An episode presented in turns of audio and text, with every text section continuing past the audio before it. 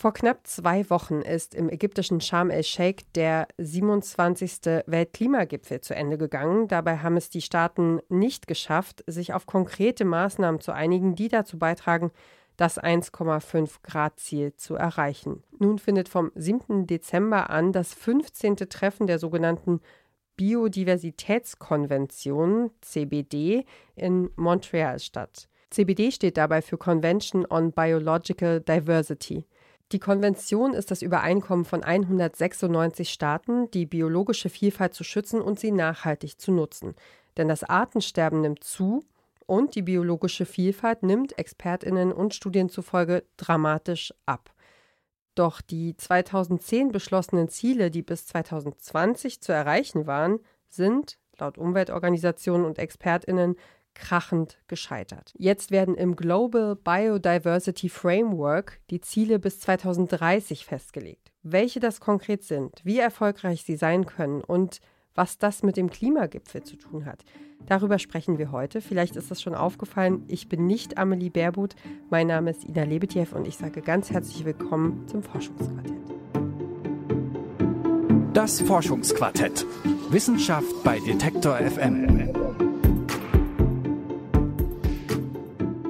Die biologische Vielfalt, auch Biodiversität genannt, ist wichtig für unsere Erde und für das menschliche Überleben. Denn erst durch biologische Vielfalt kann es zum Beispiel fruchtbare Böden geben und wir können uns gesund ernähren oder überhaupt ernähren. Durch die Vielfalt an Arten können Luft und Wasser, unsere Lebensgrundlagen, von Mikroorganismen gereinigt werden. Die großen Ziele, die wir Menschen uns gesetzt haben, um Natur, Umwelt und Klima zu schützen, müssen immer wieder angepasst werden, oft weil wir sie einfach nicht erreichen. Vom 7. Dezember an wird im kanadischen Montreal das Global Biodiversity Framework besprochen. Meine Kollegin Claudia Peissig hat sich dazu schlau gemacht und ist mir jetzt zugeschaltet. Hallo Claudia. Hallo Ina. Sag doch erstmal, was genau hat es nochmal mit der Biodiversitätskonvention auf sich? Also das Übereinkommen über die biologische Vielfalt wurde 1992 in Rio de Janeiro von bisher 196 Staaten geschlossen. Und jetzt ähm, wird sich eben alle zwei Jahre getroffen seitdem, um zu überprüfen, ob die Ziele erreicht wurden oder auch zu schauen, inwieweit sie überhaupt neu angepasst werden müssen. Ähm, Nochmal ganz grundsätzlich, worin bestehen denn diese Ziele konkret? Naja, grundsätzlich geht es eben um den Erhalt der Biodiversität und darum, dem Artensterben ein Ende zu setzen. Da gibt es vier Grundziele von der CBD oder die halt in der CBD festgesetzt sind. Das ist einmal Schutz der biologischen Vielfalt, dann nachhaltige Nutzung. Der dritte Punkt ist faire Verteilung von Benefits. Und das vierte ist die Bereitstellung von Kapazitäten, um eben diese Ziele zu erreichen. Zusätzlich wurden zu diesen Grundzielen 2010 die sogenannten IG-Ziele beschlossen. Das waren 20 globale Ziele für diesen Erhalt der biologischen Vielfalt. Und diese sollten bis 2020 eben umgesetzt werden, zum Beispiel ein Ende der Überfischung, die Ausdehnung von Schutzgebieten zu Land und Wasser und auch die Bekämpfung invasiver Arten. Das waren so Dinge, die dann noch mit drin festgehalten wurden. Ich habe es ja vorhin schon mal kurz angedeutet, dass es nicht so gut gelaufen, wenn man ExpertInnen fragt, ne? Ja, genau. Und jetzt ist es wieder Zeit für einen Neuanfang. Es soll, wie du vorhin schon mal angesprochen hattest, eben dieses Global Biodiversity Framework verabschiedet werden und diese Ziele sollen jetzt bis 2030 umgesetzt werden. Okay, dann erklär doch noch mal ganz kurz, wie das mit diesen Aichi-Zielen bis hierhin eingeordnet wird. Tatsächlich kann man sagen, dass ExpertInnen zufolge diese Ziele einfach krachend gescheitert sind. Und um mehr über die Gründe des Scheiterns und auch über die neuen Ziele zu erfahren, habe ich mich mit Dr. Yves Zingrebe unterhalten. Er arbeitet am Helmholtz-Zentrum für Umweltforschung, dem UFZ, und forscht zu Naturschutzforschung weltweit, also so Wissenschaft auf der Metaebene.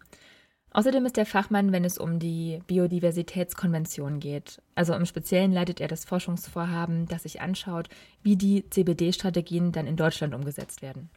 Er kritisiert, dass die Ziele zu unkonkret formuliert werden und sagt, es braucht Konkretes zum Schutz der biologischen Vielfalt und das eben verpflichtend festgeschrieben.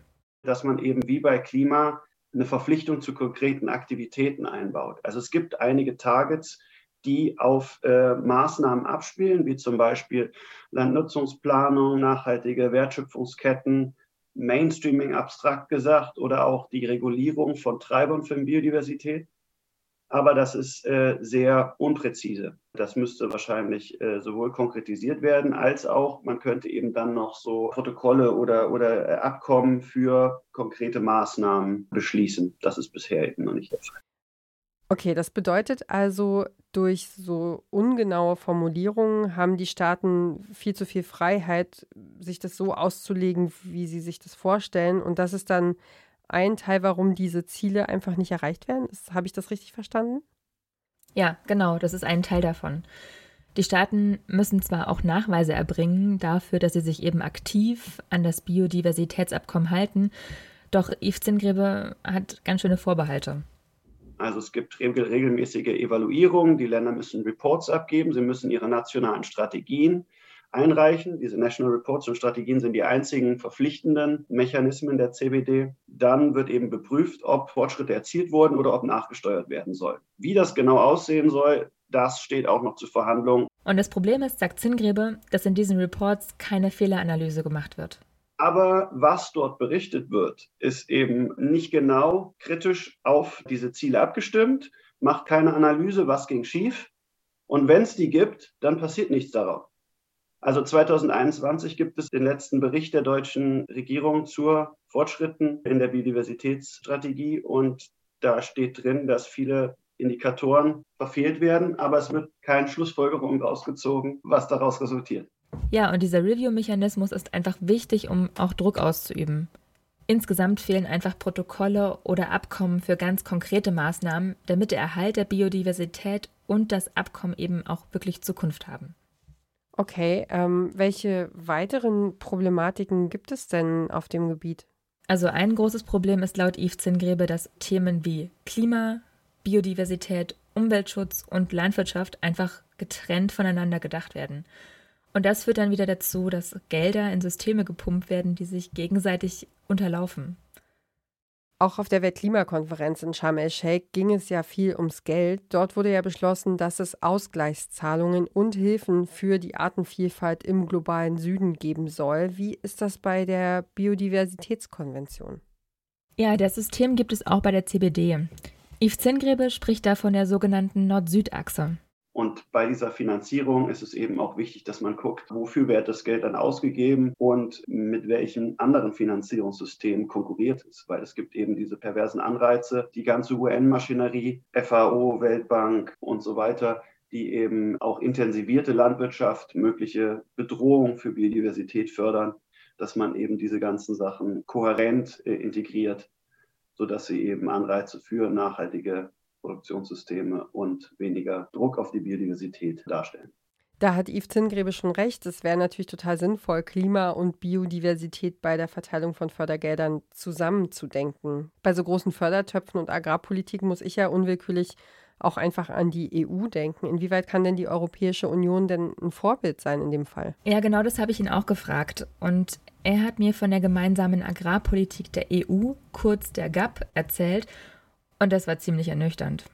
Die gab es ein gutes Beispiel dafür, wie eben diese Kohärenz nicht hergestellt wird. Die Verhandlungen für die Agrarpolitik wurden wieder völlig unabhängig von der Biodiversitätspolitik durchgeführt. Es gibt bei der neuen GAP jetzt äh, nationale Strategiepläne, wo eben nationale Zielstellungen konkretisiert werden, unter anderem auch Biodiversität. Das war eigentlich eine perfekte Einladung, diese Biodiversitätsziele mit der nationalen Strategie und den nationalen Zielen abzustimmen ist aber nicht geschehen und ist auch, soweit ich weiß, nicht angedacht. Ja, und für die Nachhaltigkeit von landwirtschaftlichen Betrieben gibt es zwar Direktzahlungen und die sind auch an Auflagen gebunden, aber wenn sie nicht erfüllt werden, gibt es kaum Konsequenzen. Also werden im Grunde Landwirtschaft und Artenvielfalt völlig getrennt voneinander gedacht, was ja echt problematisch ist. Ähm, also wenn wir jetzt mal von der EU nochmal zurückschauen nach Deutschland, Sieht es da besser aus? Ist Biodiversität da ein Teil der Klimapolitik? Nein, sagt Yves Zingrebe. Und er schätzt es tatsächlich auch so ein, dass er sagt, da fühlt sich leider keiner wirklich für zuständig und verantwortlich. Und obwohl es ja heißt, die nationale Biodiversitätsstrategie in Deutschland zum Beispiel sei eine Regierungsstrategie, kommt sie dennoch aus dem Umweltsektor. Und der Agrarsektor fühlt sich nicht verantwortlich dafür.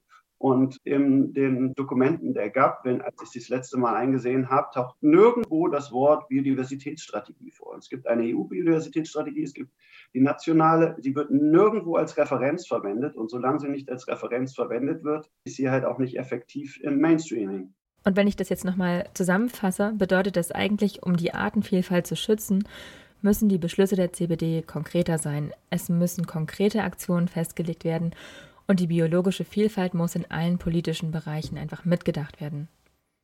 Und was ich noch sehr interessant finde, Yves Zingräbe sieht eine Parallele, eine starke problematische Parallele zwischen den Konferenzen, also dem Klimagipfel und der Biodiversitätskonvention.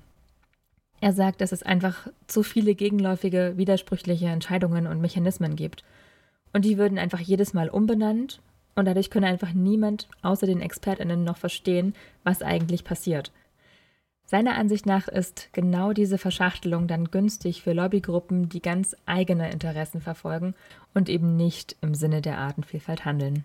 Diese Enddemokratisierung finde ich sehr problematisch. Man sieht bei der GAP, dass die Entscheidungsorgane von Interessengruppen dominiert werden und die breite Bevölkerung, das breite Europäische Parlament nicht eingebunden sind. Dadurch haben eben diese anderen Nachhaltigkeitsziele einen geringeren Stellenwert. Und auch so ist es bei der CBD gerade. Es wird alles extrem kompliziert, die Bürger werden überfordert und es entsteht daraus, glaube ich, so eine, eine Politikfrustration und das ist kontraproduktiv. Und dieses, dieses Sekundäreffekt sind sich, glaube ich, viele, die aktiv in diesen Prozessen sind, nicht bewusst oder wollen dem nicht ins Auge sehen oder fühlen nicht, dass das ihre Verantwortlichkeit ist. Wie genau das Papier zur Biodiversitätskonvention, also das Global Biodiversity Framework ausgestaltet wird und ob künftig Sanktionen verhängt werden können, wenn die Länder ihre Ziele nicht ausreichend erfüllen, das wird sich noch zeigen. Die Konvention zum Erhalt der biologischen Vielfalt findet vom 7. Dezember an in Montreal in Kanada statt. Claudia, vielen Dank, dass du dich mit dem Thema beschäftigt hast. Sehr gerne. Ciao. Das war's für heute mit dem Forschungsquartett. Ihr habt Anregungen und Kritik für uns, dann schreibt uns gerne eine Mail an kontakt.detektor.fm. Beim nächsten Mal ist dann wieder wie gewohnt meine Kollegin Amelie Baerboot für euch da. Ich sage auf jeden Fall Dankeschön fürs Zuhören. Ich bin Ina Lebetjew. Macht's gut. Tschüss. Das Forschungsquartett. Wissenschaft bei Detektor FM.